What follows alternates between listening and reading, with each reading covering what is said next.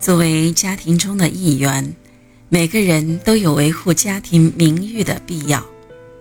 要做到这一点，就应该尽力去维护每个成员的名誉，哪怕其中的一员被人指指点点，我们也知道他的一些劣迹。该沉默的时候沉默，该避讳的时候避讳。在遇到不公正的评价时，该为其反驳的也该反驳。毕竟，不是一家人，不进一家门。多维护一点，就多为家庭争取了一些尊严。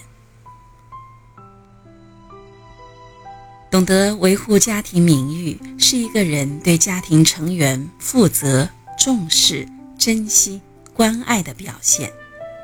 唯有爱他们，才不舍得伤害他们；唯有珍惜这份亲情，珍惜那种血浓于水的关系，才愿意顶着各种压力，默默忍受那个背叛家庭的成员带来的伤害。家人可以对那个背叛者心有怨念，但是他们却不舍得让别人来嘲笑自己的家人。洛克菲勒身边就有这样一个家人，那就是他的父亲比尔。他背叛了洛克菲勒的母亲，背叛了整个家庭，过上了重婚的生活。比尔是一个臭名昭著的人物，他的劣迹数不胜数。很多人提起他都嗤之以鼻。他们都不愿意说起这个名声恶劣的男人，觉得和他扯上关系是一种耻辱。很多人都指责他的各种劣迹。尽管如此，洛克菲勒并没有加入到批评者、谈论是非者的队伍中，而是在适当的时候纠正那些荒谬的言论，维护父亲的名誉。虽然自己因为父亲对家庭的背叛，从小吃尽了苦头，而且每当看到操劳的母亲时，他也曾有过一丝丝埋怨。可是他割舍不下这份亲情，毕竟那是自己的亲生父亲。如果他的名誉坏掉了，自己也不会有多光彩。所以他尽最大的努力。去维护父亲的名誉，尽管他的做法并没有怎么改变人们对比尔的看法，但作为洛克菲勒家庭中的一员，他没有忘记父亲是他们家庭的一份子。试想，如果洛克菲勒对那些荒谬的言论不闻不问，任其恶化。只会把整个家庭弄得更加没有颜面，而且间接的也在损毁自己的名誉。毕竟“近朱者赤，近墨者黑”的观点还是有一定道理的。父亲比尔没有对家庭尽到应有的责任，而洛克菲勒做到了。他努力维护着父亲的名誉。让世人看到洛克菲勒家族光辉的一面。他要做家族的榜样，为了母亲，为了兄弟姐妹，为了迷失的父亲。在洛克菲勒的心中，父亲的名誉不只关乎他自己，更关系整个家族的利益。他要做好自己，照顾好兄弟姐妹，守护好母亲，保护好父亲。同时坚守自己做人的原则，不受父亲不良行为的影响。有人说比尔是一个赌徒，还教孩子们在玩牌时怎么作弊。当有人再提及此事时，洛克菲勒反问他们：“如果我的父亲是个十恶不赦的赌徒，那么？”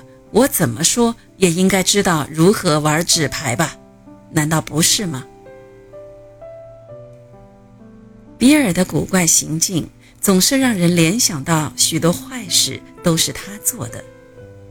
在摩拉维亚镇有一个关于比尔犯罪的故事。洛克菲勒一家从里奇福德镇搬到摩拉维亚镇后，伊莱扎雇了一名叫安妮的女孩做管家。1848年的一天，比尔强奸了她，遭到起诉，但是到了最后却不了了之，比尔并没有被抓捕。不过，这个丑闻引发了比尔和岳父约翰·戴维森之间的冲突。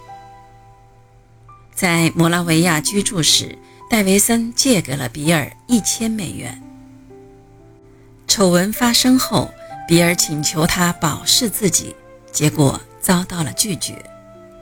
比尔一气之下扬言要搬走，戴维森担心借给他的钱打水漂。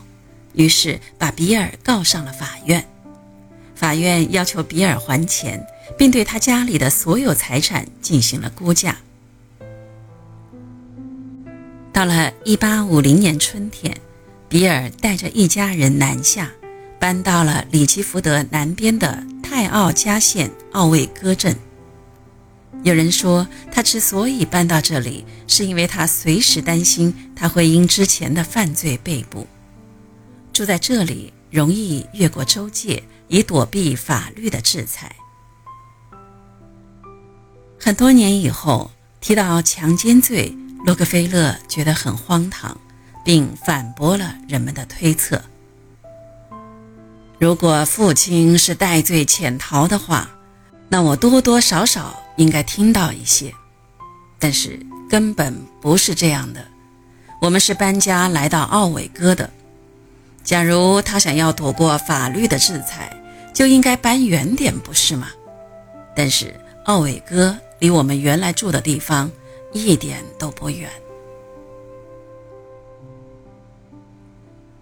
人们在评价一个人的时候，往往会把家庭中的其他成员牵扯进来，于是就有了“有其父必有其子，虎父无犬子”。等等一些说法。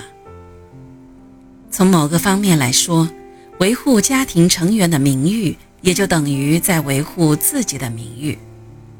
堡垒最容易从里面攻破，要想形成一个牢固的家庭关系，就不能搞分裂。当然，这是在合法的前提下。